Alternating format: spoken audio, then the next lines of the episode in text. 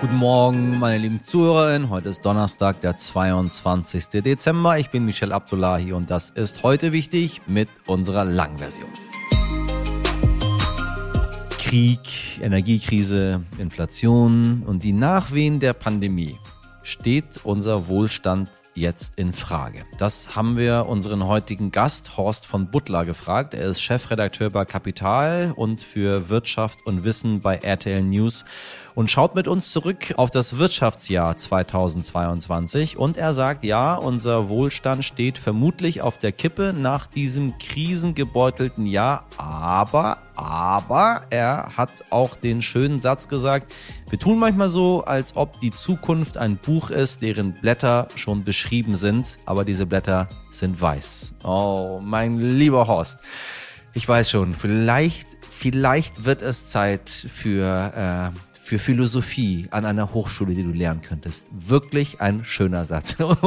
Und das, liebe Leute da draußen, klingt doch schon mal alles ein schön bisschen weniger apokalyptisch als befürchtet. Wir sprechen mit Horst von Butler aber nicht nur über die Energiekrise. Es geht auch um das Rätsel unseres Arbeitsmarktes und um die Frage, warum gerade in Zeiten, wo die Menschen ihr Portemonnaie deutlich enger schnallen müssen, Luxusgüter zur Mangelware werden. Und dann teilt mein Kollege Dimitri Blinski heute noch seinen Ärger mit uns, denn die liebe Bahn hat ihre Preise überall in Deutschland mal wieder drastisch angehoben. Noch schnell ein bisschen was reinholen, bevor das 49-Euro-Ticket kommt. Ganz, ganz große Klasse. Auf, los, geidert, los.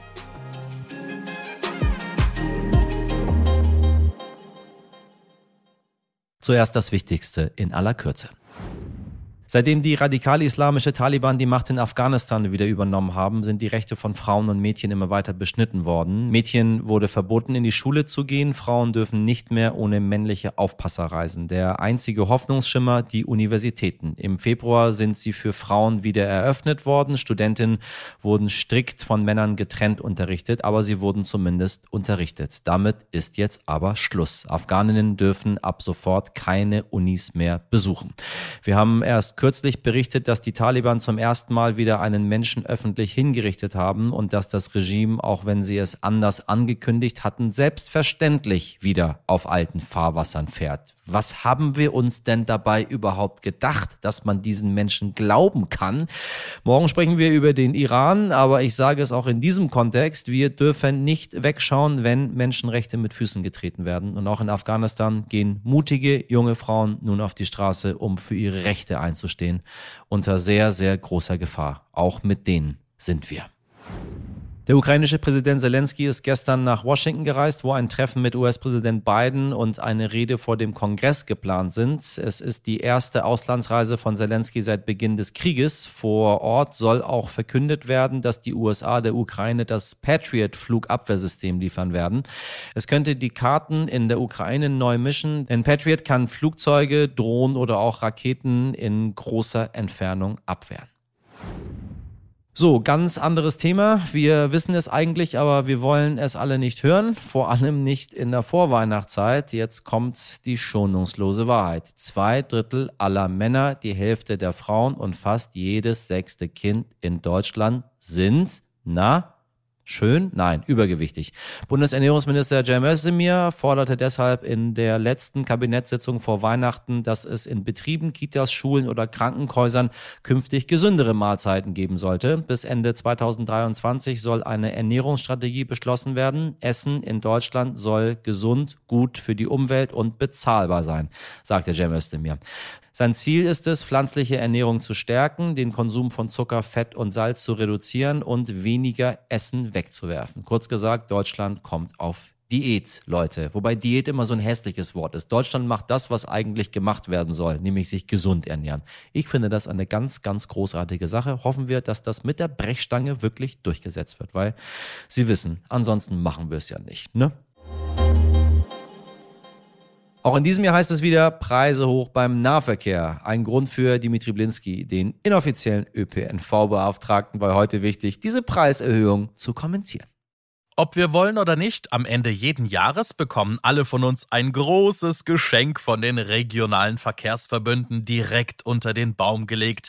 Die traditionelle Preiserhöhung für Bus und Bahn. Ach, da wird man direkt ganz besinnlich. Letztes Jahr wurden bis zu 5,5 Prozent draufgeschlagen. In diesem Dezember kündigten die Verkehrsgesellschaften bis zu 8,8 Prozent an. Absoluter Spitzenreiter ist der Verkehrsverbund Rhein-Neckar. Der deckt Teile von Hessen, Rheinland-Pfalz und Baden-Württemberg ab. Ab Januar wird das Bus- und Bahnfahren dort im Schnitt um 8,83 Prozent teurer. Dazu möchte ich den VRN beglückwünschen. Bei der Heute-Show gibt's für solche Aktionen den Vollpfosten des Jahres. Wir belassen es erstmal bei dieser Ehrung hier. Ja, ich höre schon die Stimmen der Verkehrsverbünde. Natürlich haben sie es auch nicht einfach. Das Geld muss irgendwo herkommen. Nein, nicht irgendwo, sondern von den Bundesländern und aus dem Verkehrsministerium. Herr Wissing, wie sieht's aus? Mal im Ernst, wir wollen in Deutschland die Menschen dazu bewegen, dass sie zunehmend vom Auto in Bus und Bahn umsteigen. Das 9-Euro-Ticket hat gezeigt, dass es geht. Nun war es aber so ein großer Erfolg, dass das Verkehrsministerium in Berlin sich gedacht hat, ach, Erfolge brauchen wir hier nicht. Wenn wir schon die Klimaziele kolossal verfehlen, dann soll auch beim ÖPNV bitte alles so bleiben, wie es ist. Anders kann ich mir kaum vorstellen, dass immer noch unklar ist, wann der etwas unattraktivere Nachfolger nämlich das 49-Euro-Ticket kommt. Ursprünglich war es mal für Januar geplant, dann März, April oder vielleicht doch erst im Mai. Wo sind eigentlich die Anreize? Wo ist der Wille, dass ich wirklich mein Auto verkaufe und auf die Bahn umsteige? Gut, ich habe gar kein Auto und fahre schon längst Bahn und ich bin von Berlin nach Köln mit dem ICE schneller und oft günstiger dran als mit dem Auto. Die absoluten Vorzeigestrecken sind Köln-Frankfurt in unter einer Stunde und Berlin-Hamburg in 90 Minuten. Top Job, Deutsche Bahn. Wenn man es aber wagt, die Metropolen zu verlassen, ja dann ist man aufgeschmissen und mit dem Auto oft immer noch besser dran als mit der Bahn. Von Hamburg nach Lübeck fährt man für 15 Euro mit dem Zug, zahlt aber nur 11,80 Euro für den Sprit. Da stimmt doch was nicht mit der Rechnung. Das 49-Euro-Ticket wird ein echter Gewinn, zumindest für all diejenigen, die sowieso schon regelmäßig Bahn fahren. AutofahrerInnen, die nur mal gucken wollen, wie es so ist im Zug, locken wir damit wahrscheinlich nicht auf die Schiene. Dafür sind 50 Euro einfach zu viel Geld. Die Berliner Verkehrsbetriebe haben vor kurzem einen Abo-Rekord gefeiert, dank des nur in Berlin eingeführten 29-Euro-Tickets. Zeigt also, überzeugend ist der Preis, gepaart mit einem dichten Netz und einem hohen Takt. Ganz egal, ob der Bus zu selten kommt, eine Bahnlinie stillgelegt wird, ob man sich kaum noch reinquetschen kann oder viel Platz hat, weil der Regionalexpress zum Beispiel alle 20 Minuten fährt. Das alles ist genau so politisch gewollt. Denn die Länder bestellen den ÖPNV und bestimmen, wie oft die S-Bahn nach Buxtehude oder Oranienburg fährt. Der Nahverkehr darf nicht zum Luxusgut werden. Er soll kein Geld verdienen. Die Regierung muss ihn sich einfach leisten wollen denn jeder und jede von uns sollte das Recht auf Mobilität haben. Die Meinung von meinem heute wichtig Kollegen Dimitri.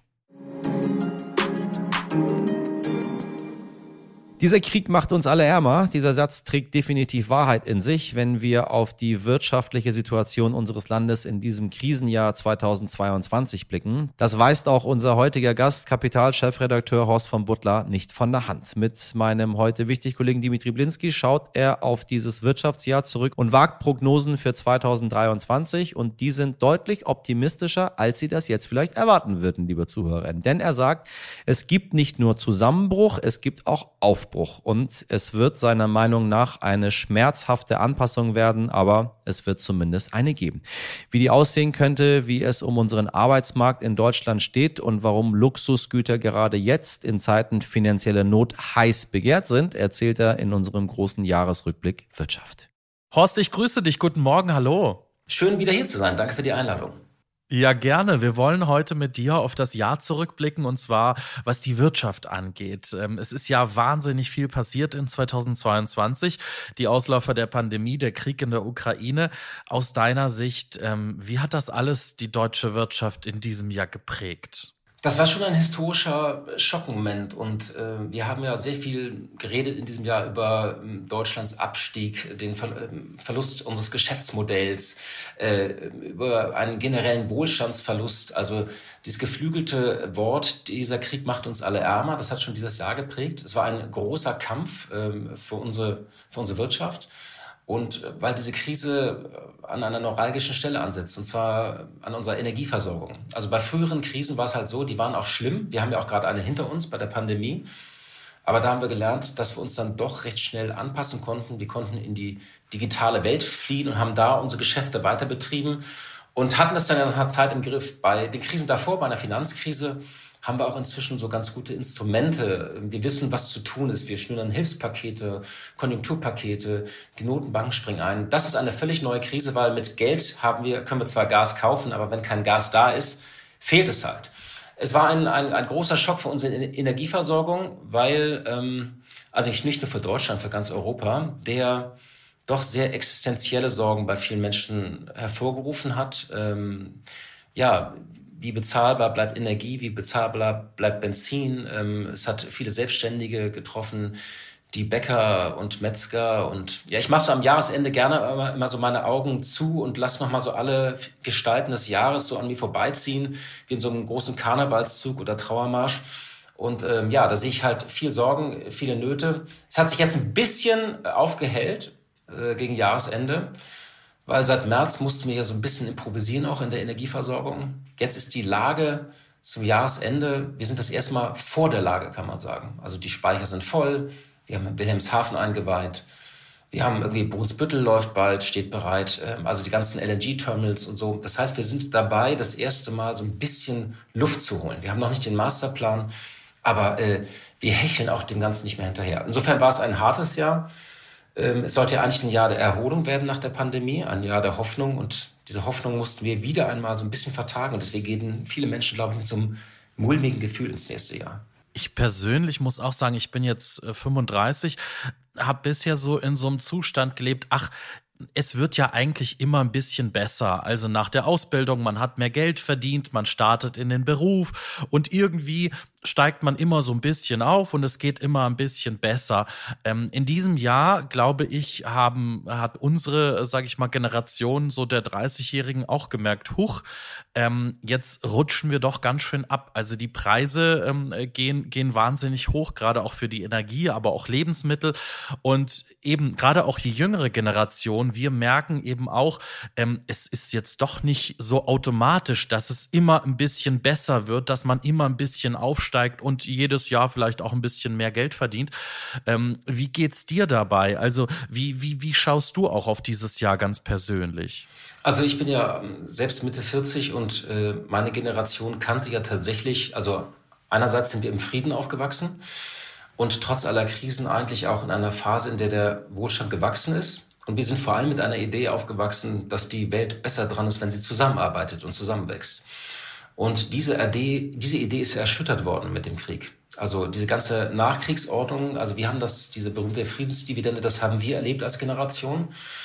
Ähm, wir kannten auch keine hohe Inflation zum Beispiel. Das kannten wir nur aus den Erzählungen aus den 70er Jahren. Insofern haben wir schon, äh, ist da etwas Neuartiges auf uns zugekommen.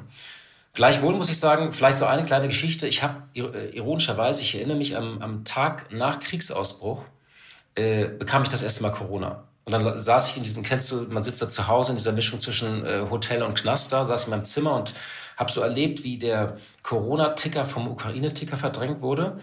Und mich haben in meinem Körper so beide Krisen so durchgeschüttelt. Einerseits das Virus, gegen das ich kämpfen musste, mein Körper. Und das andererseits hat mich dieser, dieser Krieg hat uns ja alle erschüttert. Mich hat er besonders erschüttert, weil ich habe mal Russisch gelernt wegen Michael Gorbatschow in der siebten Klasse. Und äh, weil mir gesagt wurde, Russland öffnet sich, die Welt ändert sich, die Welt wächst zusammen. Und diese Idee, mit der bin ich aufgewachsen, an die glaube ich auch nach wie vor, die ist davor schon erschüttert worden ähm, durch den Brexit und durch Donald Trump oder sie ist in Frage gestellt worden. Sie war nie perfekt. Aber natürlich, wir reden jetzt über neue eiserne Vorhänge, wir haben immer noch diesen Krieg. Und ich glaube, das Kennzeichen jetzt am Ende dieses Jahres ist, ist dass ähm, es fehlt dieser Krise noch so das zentrale Hoffnungsereignis. Wir hatten ja schon mal diesen Winter 2020, 2021, der war auch hart, aber da hatten wir den Impfstoff schon. Der war noch nicht verteilt, der äh, war auch noch nicht produziert. Und es sollte auch noch elendig lange dauern, das erinnern wir uns auch noch. Aber wir hatten eine Lösung. Und dieser Krise fehlt noch die Lösung. Oder also ein Frieden wäre eine Lösung, aber dieser Frieden ist schwer vorstellbar. Und deswegen, das macht das Ganze für uns äh, so ein bisschen hart. Steht unser Wohlstand in Frage? Und da würde ich mal so sagen, so, ja, aber das ist nicht Gott gegeben. Wir tun manchmal so, ähm, als ob die Zukunft ein Buch ist, deren Blätter schon beschrieben sind. Aber diese Blätter sind weiß. Und wir haben es in der Hand, auch diese Blätter vollzuschreiben. Und deswegen möchte ich auch so ein bisschen Hoffnung machen. Äh, die Pandemie hat äh, gezeigt, dass ähm, die große Anpassungsfähigkeit von vielen Unternehmen und Firmen, auch dass sie sich wandeln können.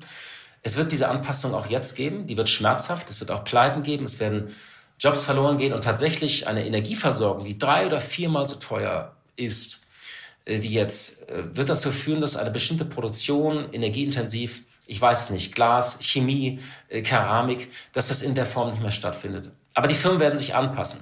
Und ich glaube, diese Kunst der Anpassung, wir unterschätzen die. Die, die findet oft so, der Lärm des Abstiegs ist laut, und, äh, aber es wird sich natürlich adaptiert. Und ähm, dieser, dieser große Schock, den wir erfahren haben, wird auch an manchen Stellen etwas beschleunigen. Wir haben erlebt, ähm, ich war bei einer Firma, Enpal in Berlin ist die, die vermieten Solaranlagen. Äh, ich habe den im März getroffen, hat der Gründer Mario Kohli mir gesagt, unsere Nachfrage explodiert gerade.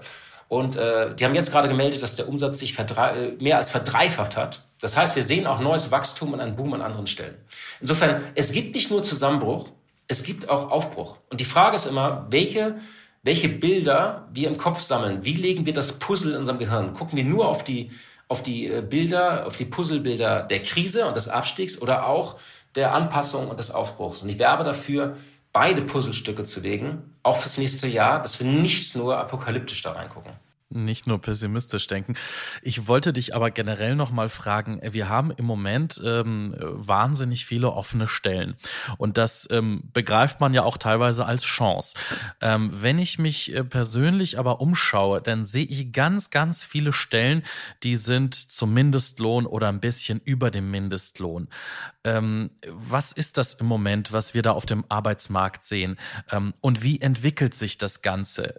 Manchmal habe ich das Gefühl, es werden immer mehr Stellen, aber die Stellen werden auch immer schlechter bezahlt.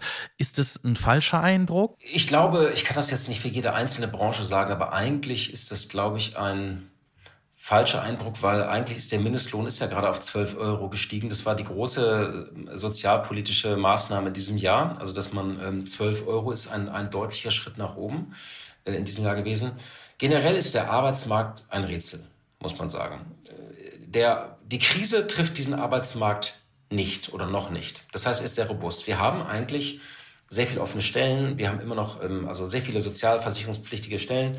Es ist jetzt nicht, nicht so, dass es Massenentlassungen gibt. Das muss man auf der einen Seite sagen. Also diese Krise führt vielleicht dazu, dass an manchen Stellen bei Fintechs oder bei Startups Menschen entlassen werden, die finden aber neue Jobs.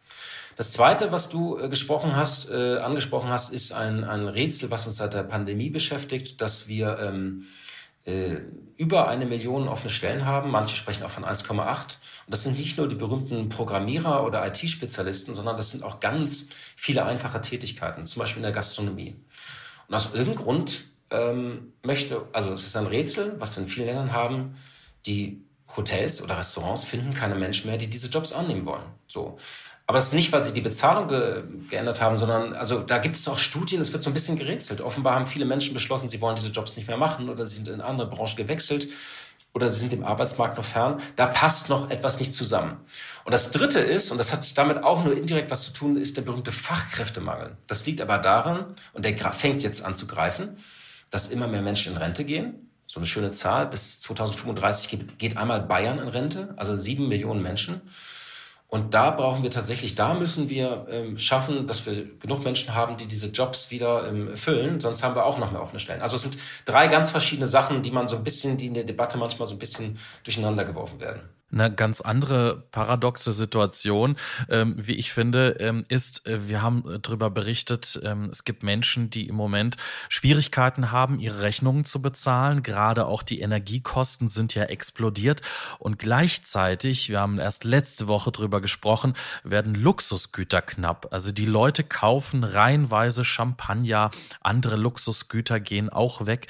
Wie passt das eine mit dem anderen zusammen? Frühere Krisen haben gezeigt, Luxus läuft einfach immer. Das ist ein Phänomen, das gibt es so und das ist eigentlich nur ein scheinbarer Widerspruch. Ähm, weil einerseits die, die ganz Reichen müssen, müssen sich auch nicht einschränken, auch nicht in dieser Krise. Das heißt, die kaufen weiter Luxus. Für viele Menschen ist es auch so ein, ein Eskapismus so ein bisschen. Also sie leisten sich dann etwas in dieser Krise. Also das funktioniert weiterhin. Trotzdem ist es natürlich, dass diese Krise geht bis in die Portemonnaies der Mittelschicht. Das trifft die Armen besonders, aber auch die Mittelschicht, weil eine Energierechnung, die drei oder viermal so hoch ist, das wird die Menschen treffen. Und das werden wir, das spüren wir noch gar nicht so stark. Es gab zwar diese Abschlagszahlung, aber die große Abrechnung wird erst im März noch kommen. Nun haben wir einen Staat, der bereit ist, da zu helfen, ähm, äh, der die größte Einzelsubvention in der Geschichte unseres Landes macht. Also allein diese, diese Hilfen für Strom und Gas, die dann im nächsten Jahr gezahlt werden, werden ja auf 80 bis 90 Milliarden taxiert für Privathaushalte. Das muss man sich mal vorstellen. Das geht einmal durch den Schornstein. Das ist keine Investition. Da wird kein Glasfaserkabel verlegt. Da wird keine Kita renoviert. Ähm, da wird nichts investiert. Keine Maschine, keine Fabrik, keine Straße. Sondern es geht einmal durch den Schornstein. Und das ist sehr bitter, muss man sagen, weil dieses Geld hätten wir lieber für etwas anderes einsetzen können. Es ist trotzdem, ähm, es sind sehr bittere Schulden, aber es sind unvermeidbare Schulden, weil jetzt die Menschen ins Elend stürzen zu lassen, ist auch nicht, wäre auch nicht richtig. Ähm, trotzdem muss man sagen, diese insgesamt 200 Milliarden, die wir da aufnehmen, äh, nur um diese, um die Energiekosten irgendwie niedrig zu halten. Und wir wissen ja noch gar nicht, wie das alles wirken wird, die Preise im nächsten Jahr. Das ist schon, ja, das ist schon, schon krass. Das, das, das tut schon weh, muss man sagen. Man hätte das Geld gerne für etwas anderes ausgegeben. Die Geschichte zeigt ja, dass nach jeder großen Krise der Aufschwung folgt.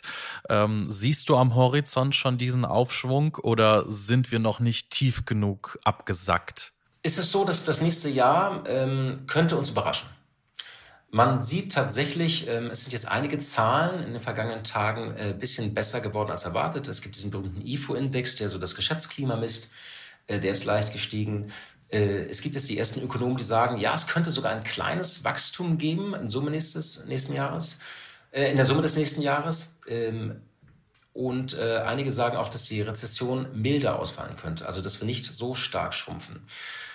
Was ich in Summe vielleicht festhalten kann, es ist viel zu früh für eine Entwarnung. Dazu haben wir noch, ähm, wir haben jetzt so ein bisschen äh, Luft gewonnen, also die Speicher sind voll, wir werden diesen Winter überstehen. Es wird dann wahrscheinlich im Frühjahr so, ähm, den Frühjahr, ein Ökonom hat es mal so den, das Frühjahr der Erleichterung genannt. Also wir werden wieder rausgehen, es ist wieder warm und wir werden sagen, wir haben es geschafft. Wir haben diesen Winter überstanden, der ja, noch nie stand ja so ein Winter so mit so einer großen Schwere vor uns. Dann äh, hat man natürlich den nächsten Winter als das Ziel, aber ich würde davor warnen, das nächste Jahr nur auf den nächsten Winter zu reduzieren. Also da gibt es noch jede Menge andere Ereignisse und ich habe ja die Kunst der Anpassung schon genannt. Also es könnte nächstes Jahr uns auch überraschen und es ist äh, das wird äh, tough für Deutschland, weil tatsächlich unser Geschäftsmodell so ein bisschen in Frage steht. Äh, das beruhte auf eben billiger Energie aus Russland. Wir wollten auch unsere Wirtschaft, also der Umbau unserer Wirtschaft zur Klimaneutralität, wollte Gas als Brückentechnologie nutzen. Und diese Brücke ist zusammengebrochen. Und jetzt müssen wir uns ganz schnell eine neue Brücke bauen. Das macht es sehr schwer, sehr teuer. Äh, aber es ist nicht unmöglich. Also ich werbe immer dafür, wir sprechen von einer lösbaren Aufgabe. Wir müssen uns jetzt einen neuen Plan machen bis äh, die nächsten fünf bis zehn Jahre, bis Ende des Jahrzehnts. Ähm, also der Abstieg Deutschlands ist nicht ausgemacht. Und äh, vielleicht kann man auch sagen, äh, Deutschland hat sich schon früher neu erfunden. Ähm, insofern sollten wir nicht mit, nicht mit Sack und Asche ins nächste Jahr gehen, nicht mit gesenktem Haupt, sondern ich würde mal sagen, mit klarem Kopf und wachem Geist. Ich würde mir manchmal noch ein bisschen mehr Pragmatismus wünschen. Ja, wenn wir diese AKWs brauchen, dann lassen wir sie halt weiter laufen. Da wäre ich, ich persönlich sehr viel geschmeidiger. Ich würde auch sagen, lass uns doch nach eigenen Gasvorkommen suchen. Lass uns da einfach sehr pragmatisch sein. Dann werden wir auch diese Krise lösen. Ich wollte dich gerade auch schon fragen, was du so von, äh, von der Ampel hältst, wie dein Eindruck so ist, auch von Robert Habeck. Ähm, wie meistert er diese Krise und äh, ja, wie kommen wir auch weg von der Abhängigkeit? Es werden ja jetzt wieder Verträge geschlossen mit Katar. Klar, irgendwo muss das Flüssiggas für die LNG-Terminals ja auch herkommen. Ähm, ja, was glaubst du auch mit Blick ins nächste Jahr? Wie unabhängig kann Deutschland werden? Naja, vielleicht mal mit Katar anzufangen, mit irgendjemandem müssen wir halt Geschäfte machen. Und äh, die Energieversorgung war schon immer ein faustischer Pakt, muss man sagen. Also wir haben sie immer Energie von Ländern auch bezieh, bezogen oder beziehen müssen, die vielleicht, äh, wo die Regime oder deren Einstellung oder ja, wo wir da große Fragezeichen hatten. Wir müssen da bloß realistisch sein. Also ich, irgendwie, also wir haben halt nicht genug Energie, wir müssen sie einkaufen. Gut ist, dass Deutschland da diversifiziert. Wir waren ja nicht nur in Katar, sondern wir haben, es gibt Verträge jetzt mit afrikanischen Ländern, zum Beispiel, wir waren ja gerade in Namibia, der, der Wirtschaftsminister. Also, dass wir uns breit aufstellen. Und das ist, glaube ich, die Lehre für die Zukunft. Nicht mehr abhängig machen von einem Lieferanten. Breit aufstellen, viele Verträge schließen. Du hast noch zur Ampel gefragt. Ähm, die Ampel äh, ist tatsächlich mit einer historischen Mission angetreten, dieses Land zu verändern. Mehr Fortschritt wagen hieß das mal. Und dieses Versprechen konnte sie im ersten Jahr nicht einlösen, aber nicht, weil sie es nicht wollte, sondern weil sie nur mit Krisenmanagement beschäftigt war. Also dieser Krieg hat uns so ein bisschen die Zukunft geraubt. Wir wollten ja gerade so große Aufgaben anpacken. Da standen viele gute Ideen drin, fand ich, in dem Koalitionsvertrag. Ähm, und da, ein Jahr lang waren wir vor allem mit Krisenmanagement beschäftigt. Wir konnten die Zukunftsaufgaben nicht anpacken. Dann eine zweite Frage zu Robert Habeck. Ähm, ich ähm, ich glaube, der hat verschiedene Phasen durchlaufen. Es gab am Anfang die Honeymoon-Phase, da war ein irgendwie intellektueller Kopf. Ähm, der Vorgänger war ja auch ein bisschen umstritten. Ich habe viele Unternehmer und äh, Unternehmerinnen, äh, auch Gründer und CEOs gesprochen, die angetan waren von ihm, äh, wie er Sachen durchdringen wollte, wie er Sachen verstehen wollte. Ähm, und äh, diese Krisenrunden äh, da im Wirtschaftsministerium haben auch viele sehr geschätzt, wo man gedacht hat, Mensch, dieser Pragmatismus, also man hat das Gefühl, äh, er hat es im Griff. Da hat er im Sommer einige Fehler gemacht. Wir erinnern uns diesen Streit um die Gaspreisbremse. Er hat dann auch inhaltliche Fehler wieder gemacht. Da gab, war da eine große Ernüchterung da, wo man gedacht hat, na, versteht das doch. Das hat sich aber so ein bisschen gelegt, glaube ich. Ähm, ich würde mal sagen, man muss jetzt auch, in, was Robert Habeck leisten musste, es gibt jetzt viel Kritik an ihm, das ist für mich auch ein Stück weit eine Projektion, dass man jetzt alle Probleme auf ihn projiziert. Er ist daran jetzt nicht schuld, was im März passiert ist. Äh, und er hat in Teilen Erfolge erzielen können. Ich habe ja gesagt, ich hätte mir an manchen Stellen einen größeren Pragmatismus erwartet, also eine sehr robuste Antwort bei der Energieversorgung, dass wir einfach sagen, ja, wir behalten uns vor, Kernkraft so lange und so viel zu nutzen, wie wir es für nötig halten. Einfach eine offene Antwort, statt sich da monatelang zu streiten. Wir haben den Sommer vielleicht ein bisschen viel mit Duschtipps verbracht und wie man die Heizung runterregelt. Also, äh, aber das ist jetzt alles so Einzelkritik. Ich glaube, äh, angesichts dieser großen Krise, die da gemanagt werden musste, ähm, ist, es, ähm, ist es ganz in Ordnung gelaufen. Horst, ich danke dir vor allen Dingen für deine ähm, ja, positiven Blick auch nach vorne oder deine auch versöhnlichen Worte. Die Seiten des Buches fürs nächste Jahr sind noch leer und können noch geschrieben werden. Das klingt gut und ähm, ja, vielleicht sollten wir nicht zu negativ an die Sache rangehen. Ja, vielleicht, äh, ähm, genau. Wir atmen jetzt alle mal durch zwischen den Jahren und ähm, und das nächste Jahr äh, wird nicht immer einfach werden, aber wir sollten es nicht im Kopf schon abhaken, dass es ein verlorenes Jahr ist. Das wäre, glaube ich, falsch, weil es wird sich vieles auch ändern, es wird Aufbruch geben, es wird äh, neue Unternehmen geben, die wachsen und ähm, vielleicht werden wir in einigen Jahren zurückblicken und sagen, ja, das war eine harte Zeit, aber wir haben diese Krise auch gemeistert. Und mit dieser Einstellung, glaube ich, schauen wir besser in die Zukunft. Vielen lieben Dank dir für die Worte. Frohe Weihnachten, guten Rutsch und wir werden uns im nächsten Jahr ganz bestimmt hören. Danke dir. Danke für die Einladung. Vielen Dank, mein lieber Horst und vielen Dank, mein lieber Dimi.